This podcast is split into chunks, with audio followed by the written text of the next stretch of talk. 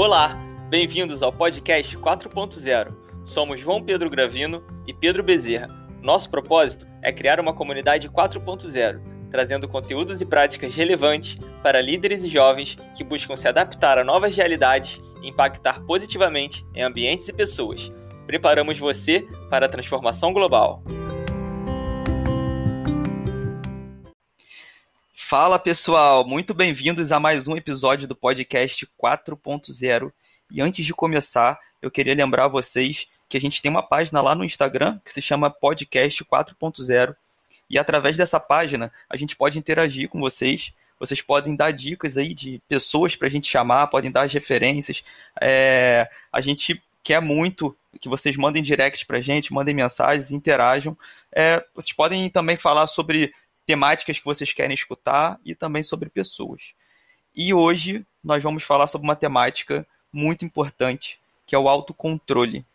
Nós vamos falar hoje com Pedro Aguiar, que ele é professor de yoga e responsável pela página A Vida é Yoga lá no Instagram também. Vamos falar um pouquinho sobre as emoções, sobre os desejos, gestão de futuro, sobre ansiedade e sobre algumas ferramentas aí para poder controlar a nossa ansiedade e desenvolver o nosso autocontrole. É isso, pessoal, e muito bem-vindo, Pedro. Fala, galera. E aí, Pedro? Fala, João. Obrigado pela, pela oportunidade. Prazer enorme estar tá, tá aqui com vocês hoje para falar sobre esse tema, né, que é tão relevante e acho que dentro do contexto atual tão necessário. Né? Então vai ser, vai ser maravilhoso. Com certeza. Com certeza. Aí, Pedro, antes da gente entrar no autocontrole, é, a gente sabe que você é advogado. Em algum momento da sua vida você virou professor de yoga. E aí eu queria que você falasse um pouco pra gente sobre essa mudança na sua vida. O que te motivou e te encorajou a fazer essa mudança? O que mais me motivou né, a fazer essa transição de carreira foi a vontade de ter um contato mais humano através da minha atividade profissional. Na época eu trabalhava no escritório de advocacia na área de direito tributário, então mexia muito com o número, né? E sentia sentia a falta de, de um contato mais humano na minha atividade profissional. Então, num primeiro momento, eu pensei em, não necessariamente em sair do direito, mas continuar atuando na área jurídica, mas de repente de uma outra forma. Busquei algumas alternativas mais na área de direitos humanos, é, trabalhos é, dentro de, de ONGs também, que eu pudesse sentir uma aproximação maior no meu dia a dia com pessoas, mas, no fundo, nada disso estava de fato me alimentando, estava atendendo às minhas necessidades. Eu estava sentindo que eu não estava ali me realizando no meu dia a dia profissional e eu não queria fazer as coisas por fazer. Eu queria, de fato, acordar de manhã motivado para fazer alguma coisa que fizesse muito sentido para mim, que de fato me colocasse para frente. E nessa época eu já praticava yoga, já era é, já fazia parte da minha rotina a prática do yoga e começou a me fazer tão bem, começou a, a mudar bastante a minha perspectiva de enxergar o mundo, a minha forma de me relacionar com outras pessoas e me conhecer melhor, a ponto de eu sentir uma vontade enorme de levar essa, essas técnicas, né, levar esse, esse conhecimento adiante. E eu senti que se mais pessoas tivessem contato com o yoga e tivessem a oportunidade de praticar, nós como um todo, né, como sociedade, sairíamos beneficiados. Por conta desse desse autoconhecimento que o yoga proporciona, o que consequentemente se reflete nas relações interpessoais. Então acho que a sociedade como um todo acaba se beneficiando e a partir daí foi, foi isso. Eu me dei essa chance. Não foi, obviamente, uma escolha fácil. Né? Eu contei muito com, com apoio, especialmente da minha família. Né? Foram muito, né? especialmente meus pais, Marcelo e Mônica, foram muito fundamentais para essa minha tomada de decisão, por me darem né, o suporte que eu precisava para correr atrás daquilo que, que eu realmente queria. Muito bom, cara. Muito legal. Agora, mergulhando na, na temática do, do episódio, autocontrole, a gente sempre gosta de trazer uma, a, a definição né, da palavra, que é o seguinte: autocontrole é a capacidade de controlar as emoções, os desejos e também a, é a capacidade de gestão de uma pessoa para com o seu futuro. Dentro dessas três esferas, né, eu queria que você citasse, falasse um pouquinho como o autocontrole influencia nessas três camadas, das emoções, dos desejos e da nossa gestão do futuro. Então, vamos começar falando sobre as emoções, então. É bom destacar que, assim, de uma certa forma, né, tanto emoções, desejos e gestão do futuro se relacionam, né, e, e, e se tangenciam aí em, em, em vários momentos. Mas para a gente fazer uma separação, né, começando pelas emoções. Quando a gente fala em autocontrole, eu acho muito interessante a gente destacar que controlar as emoções significa aprender a lidar com elas. Não significa dizer que nós vamos deixar de ter emoções, né? Isso é impossível. As emoções fazem parte da nossa natureza humana. Mas nós podemos trabalhar e desenvolver a nossa capacidade de lidar com elas. Então, o que que, né, o que que seriam, vamos dizer assim, essas emoções? Muitas vezes as emoções, elas são feixes, né, de pensamentos, de sensações físicas, né, e de, e de sentimentos. Então, para ilustrar, chega um determinado pensamento para gente, pode ser às vezes um pensamento negativo, que vai gerar um sentimento, ou seja, a gente pode se sentir tenso, ansioso. Vão surgir sensações físicas, por exemplo, um frio na barriga, a temperatura do corpo vai mudar, o coração vai disparar, a gente vai transpirar. E a partir daí, nós vamos ter um impulso para agir. Tudo isso é um ciclo que acontece muito rápido e quando a gente vai ver, a gente já agiu, a gente já tomou uma atitude que nem sempre era a atitude, vamos dizer assim, mais eficaz dentro daquele contexto, dentro daquela situação que se apresenta. Então, controlar a emoção é, na verdade, você conseguir controlar esse impulso para ação. Nós vamos sentir a tristeza, nós vamos sentir o medo, nós vamos sentir a alegria, nós vamos sentir várias emoções. Só que, como nós vamos agir a partir delas? Aí nós podemos interferir. Então, o controle emocional ele entra nessa esfera de controlar a ação que você vai adotar a partir daquilo que você está sentindo o que muitas vezes é um processo muito rápido, como a gente falou, só que existem meios de ir freando esse processo e criando espaços para aumentar a nossa capacidade de controle da ação. E é isso que a gente vai falar né, mais para frente sobre, sobre essas técnicas. Então, o controle emocional gira gira em torno disso. Falando sobre desejos, é, nós somos consumidos por desejos, né? O tempo inteiro. Nós queremos, queremos, queremos, queremos, queremos, e é assim que funciona. E não tem problema nisso. Não vejo nenhum problema em nós desejarmos. Só que é preciso transformar esses desejos em metas. É preciso tornar os desejos algo mais concreto. Porque quando a gente fala em desejo, fica muito no plano das ideias. E quando está no plano das ideias, a gente, de uma certa forma, está mais distante de realizar esses desejos. Isso naturalmente gera uma frustração quando a gente percebe que a gente não consegue se aproximar daquilo que a gente gostaria de realizar. Então, é, o que, que seria né, controlar os nossos desejos? Transformar esses desejos em metas mais palpáveis e estruturar um planejamento que seja capaz de nos aproximar dessas metas. Então, ah, o que, que eu quero alcançar? É isso aqui. Como é que eu posso fazer para me aproximar disso? Em quanto tempo eu quero alcançar? De que forma isso vai ser benéfico para mim? Assim, ter um, um propósito né, bem definido, ter uma clareza do que se pretende alcançar, né, é tornar esses desejos algo mais concreto.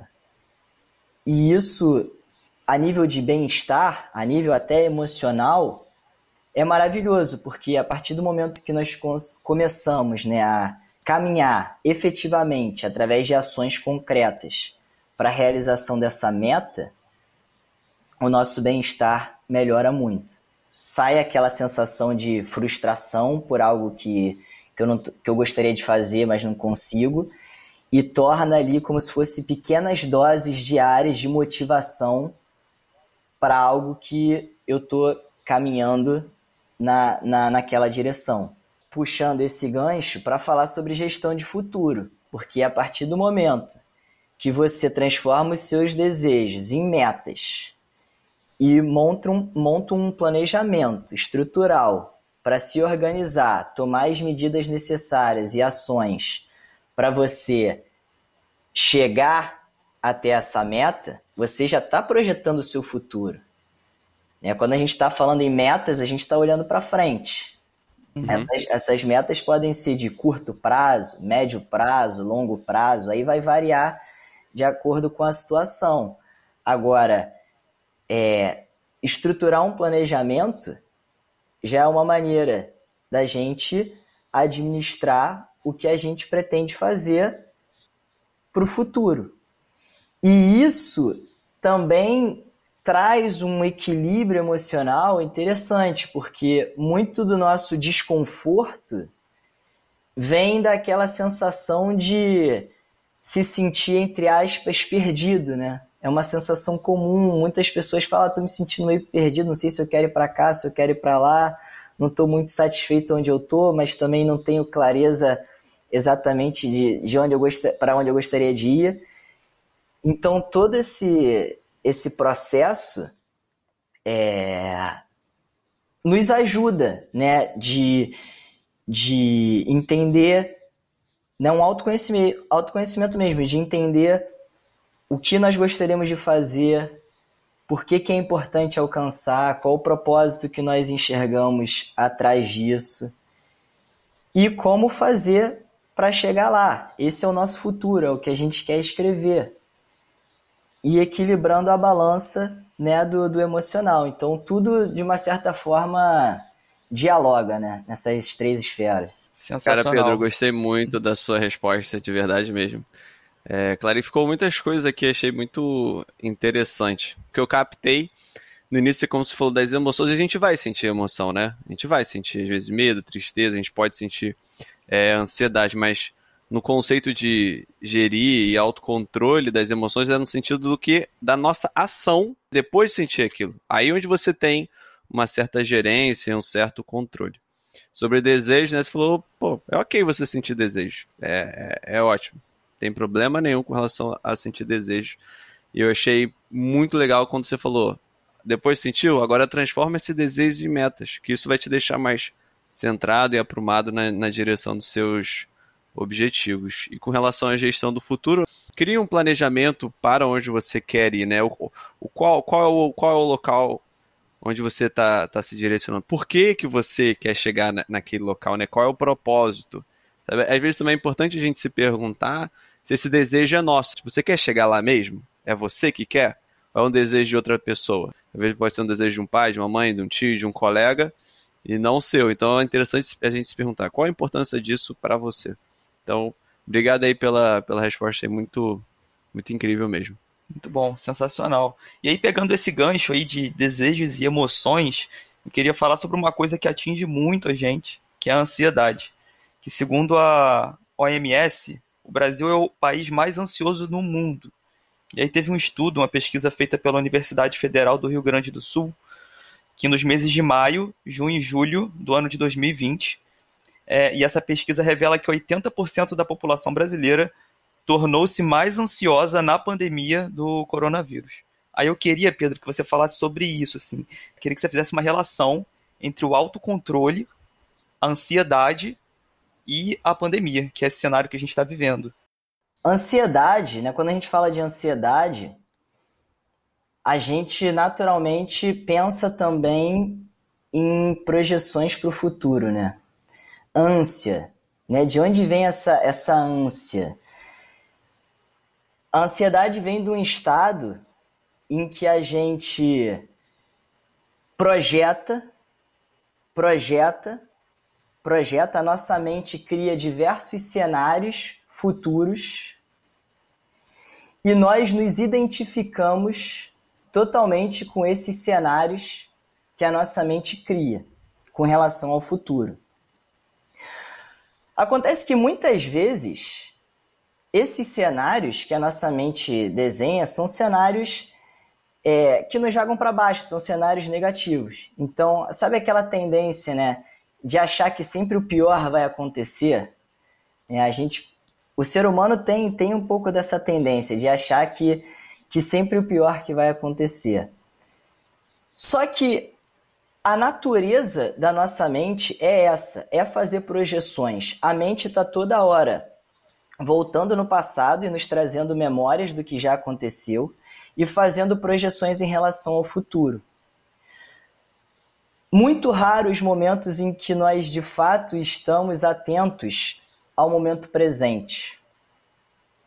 Então, quando a gente entra nesse ciclo de estar tá toda hora, né, projetando e se identificando com todas essas projeções, isso gera um mal-estar. Isso gera um mal-estar. A gente deixa de aproveitar o que a gente tem hoje e de focar nesse momento e fica muito envolvido por esses cenários negativos que a nossa mente projeta. Então, no contexto da pandemia, aconteceu muito isso. Apareceu esse vírus que mudou a vida de todo mundo de ponta cabeça e ninguém sabia direito como lidar com isso. E agora? O que, que vai ser do meu trabalho? Começam as projeções. O que, que vai ser do meu trabalho? Eu vou conseguir me manter? Eu não vou conseguir? Eu vou conseguir pagar minhas contas? eu não vou conseguir. E aí a mente já começa, não vai dar tudo errado. Nossa, eu já não vou conseguir mais encontrar meus amigos, não vou conseguir fazer aquela viagem que eu gostaria de fazer, vou ter que reformular daqui, vou ter que reformular. Quer dizer, começa a surgir uma série de, de pensamentos e projeções mentais pessimistas em relação ao futuro. E nós nos apegamos a isso. Nós acreditamos em todas essas projeções. O grande lance é que não necessariamente essas projeções vão se tornar realidade. Então eu sinto que esse é um, é um primeiro exercício que todos nós podemos fazer, que é, peraí, será que eu preciso realmente acreditar em tudo que a minha mente projeta, em termos né, de, de, de problemas para o futuro? É claro que nós estamos lidando com diversas situações desafiadoras, né, que estão se mostrando aí concretas por conta desse contexto pandêmico, se afastar às vezes de família, se afastar de amigo, né? É, é, essa falta de socialização, sem dúvida, impacta muito no nosso nível de bem-estar. Agora, eu preciso manter os meus pés no chão.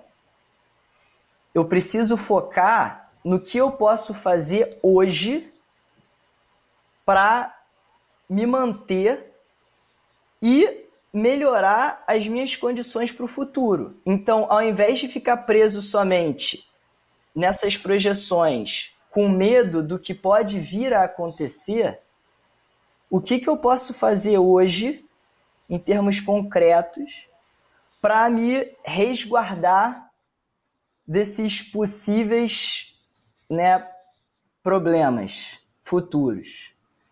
Então, acho que mudar o foco, não ficar só preso ao que pode vir a acontecer, mas trazer o foco para o momento presente e ver que tipo de ação, que tipo de atitude nós podemos fazer hoje para nos resguardar, nos né, é, preparar para esses possíveis cenários. Quando a gente tira o foco só da projeção e traz o foco para a ação, isso ajuda a reduzir a ansiedade.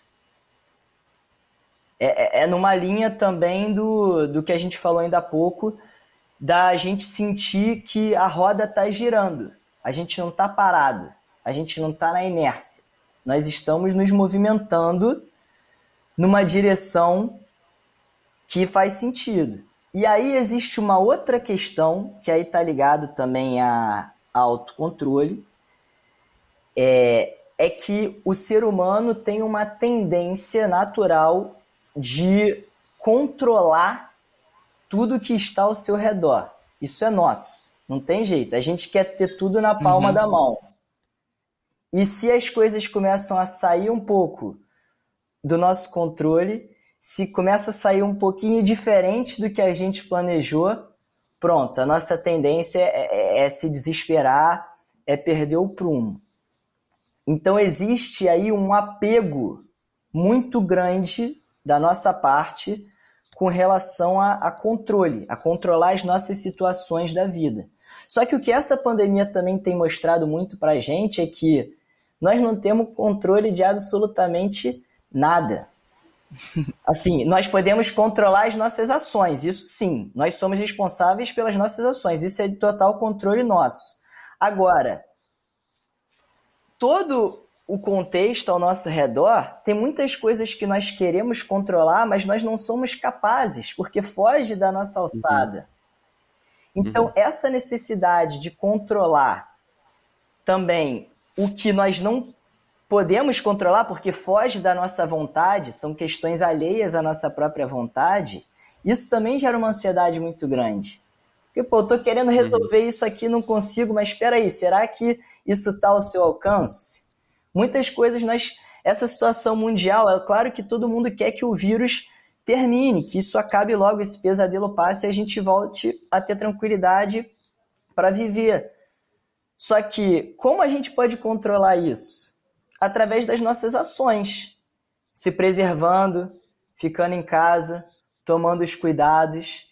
Então a gente volta de novo para a esfera das nossas ações próprias, entendeu? Volta a, a focar no, no, aqui e agora, no que pode ser feito no presente. E isso diminui muito essa carga de ansiedade para problemas que a gente possa vir a ter no futuro. Perfeito, Pedro. Muito legal mesmo. E, Pedro, muito nesse sentido do que você estava falando desse movimento da, da pandemia, muitas pessoas é, fizeram um. Não sei se foi uma. Um, buscaram uma uma válvula de escape muito nos smartphones, é, computadores, é, Smart TV, vendo série, assim, muito nessa buscar essa válvula de escape, né? E para você, qual é a, a relação desse, do excesso desses eletrônicos com o autocontrole e como isso pode afetar a gente? Então, para mim o maior impacto é o exagero de distrações que, que eu quero dizer com isso? Para nós desenvolvermos o nosso autocontrole, nós precisamos dedicar momentos para nós mesmos.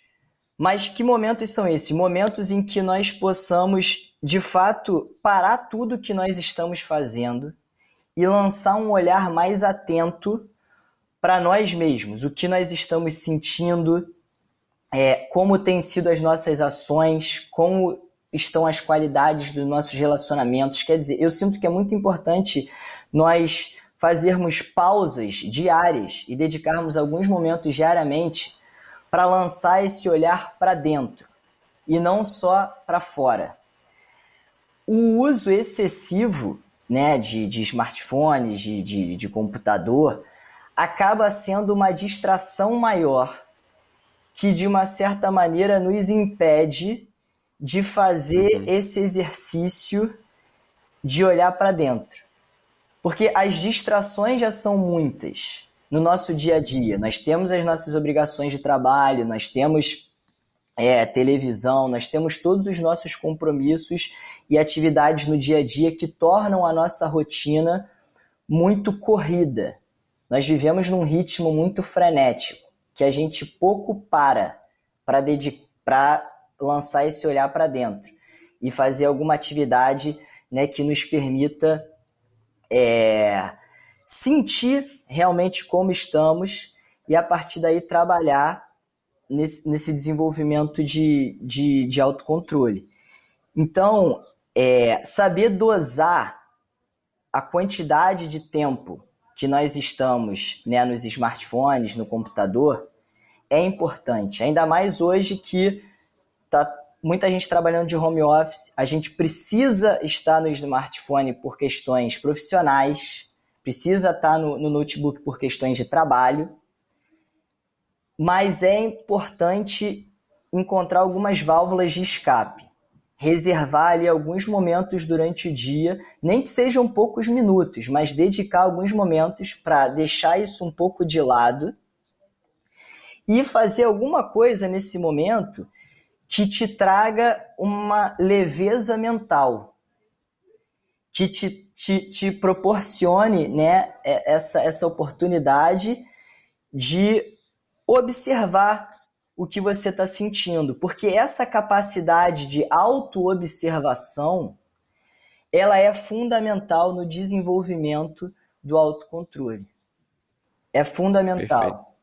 Para nós, Perfeito. se eu quero me controlar melhor, eu preciso é, me vigiar mais. Eu preciso entender, peraí, como eu tenho reagido às situações, né? A gente trabalha muito nesse piloto automático.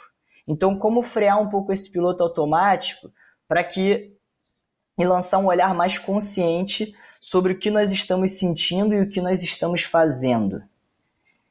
Né? Isso, isso faz uma diferença muito grande. Então, sobre smartphone e computador, são ferramentas fantásticas que nos ajudam muito e a gente não pode abrir mão de nada disso, mas é achar um equilíbrio e saber dosar na, na quantidade de, de horas de uso diário.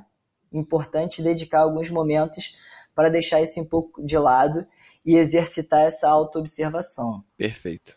Muito, Muito legal, bom, Pedro. Pedro. E, Pedro, infelizmente a gente já está chegando aqui na nossa reta final, o tempo passou voando. E eu queria que você finalizasse dizendo pra gente uma referência de um livro ou uma série e terminasse dizendo qual impacto você quer gerar no mundo. Sobre dica de livro, é, eu recomendo um livro chamado Atenção Plena, Mindfulness, uh, dos autores Mark Williams e Danny Penman. É, é um livro maravilhoso né? Ele, ele fala até assim, como encontrar a paz em um mundo frenético, né? Que foi o que a gente acabou de falar desse ritmo frenético em que nós vivemos. E qual é a ideia dessa leitura? Aqui ele passa diversas técnicas, e essas técnicas variam, pode ser pequenas meditações, pode ser é, exercícios de, de autorreflexão, escrevendo num papel, é, técnicas de respiração. A respiração é uma ferramenta fundamental para quem busca desenvolver o autocontrole. Até porque a respiração, falando daquele ciclo lá do início, né, das emoções, chega um pensamento, isso né, gera uma sensação e um impulso para agir. A respiração é uma ferramenta maravilhosa para controlar esse impulso da ação, para que a gente tenha mais clareza e, e, e fazer uma escolha mais consciente. Então, esse livro é, é muito interessante, eu recomendo a leitura.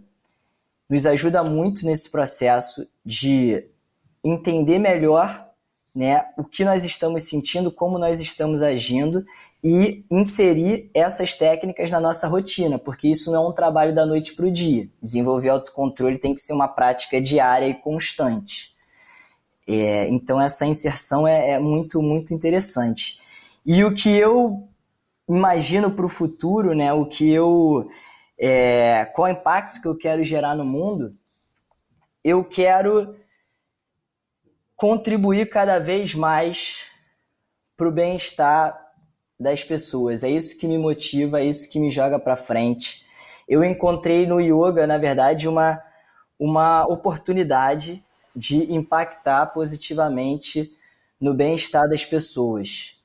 E, e, eu quero me manter nessa linha. Né? Então, o que eu puder trazer de, de temas relacionados a autoconhecimento, o que eu puder trazer de temas relacionados à saúde, a, a relacionamentos, é, eu vou, eu procuro sempre trazer e, e me abro também para ouvir e escutar, ler a respeito, porque a saída para mim, é, para a gente viver num mundo melhor, é cada um se entender, estar disposto a se conhecer melhor e a partir daí a gente refletir isso na, no nosso dia a dia, nas, nas nossas relações.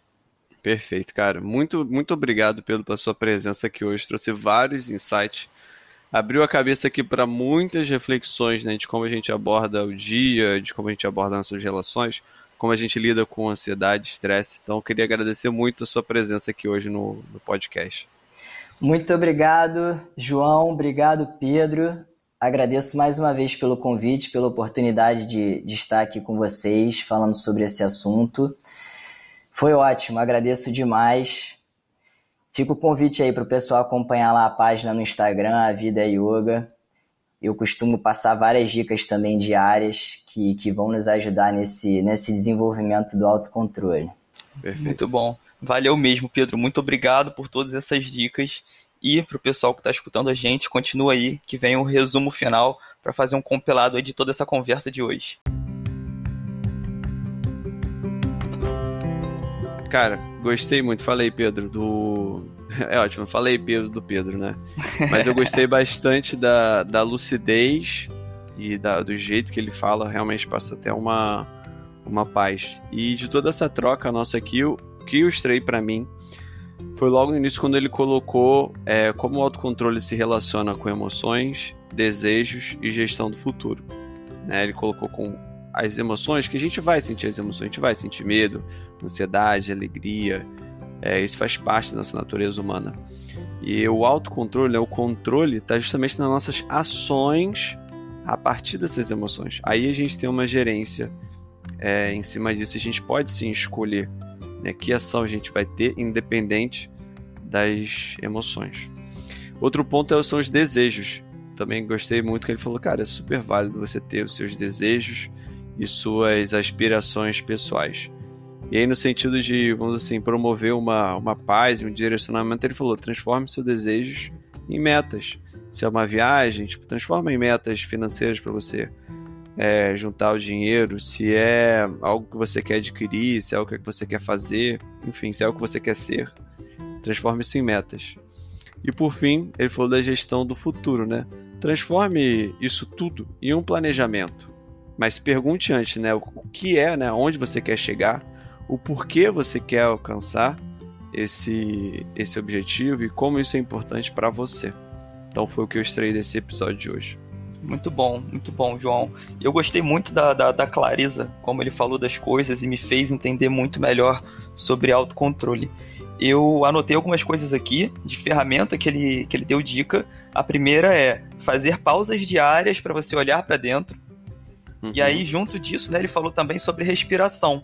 Ele falou da respiração como uma, uma ferramenta para controlar o impulso da ação.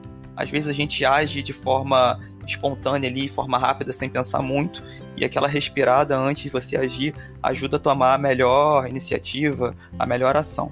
E como referência de livro, ele trouxe aqui pra gente Atenção Plena, Mindfulness, que é do Mark Williams e Danny Penman. Perfeito.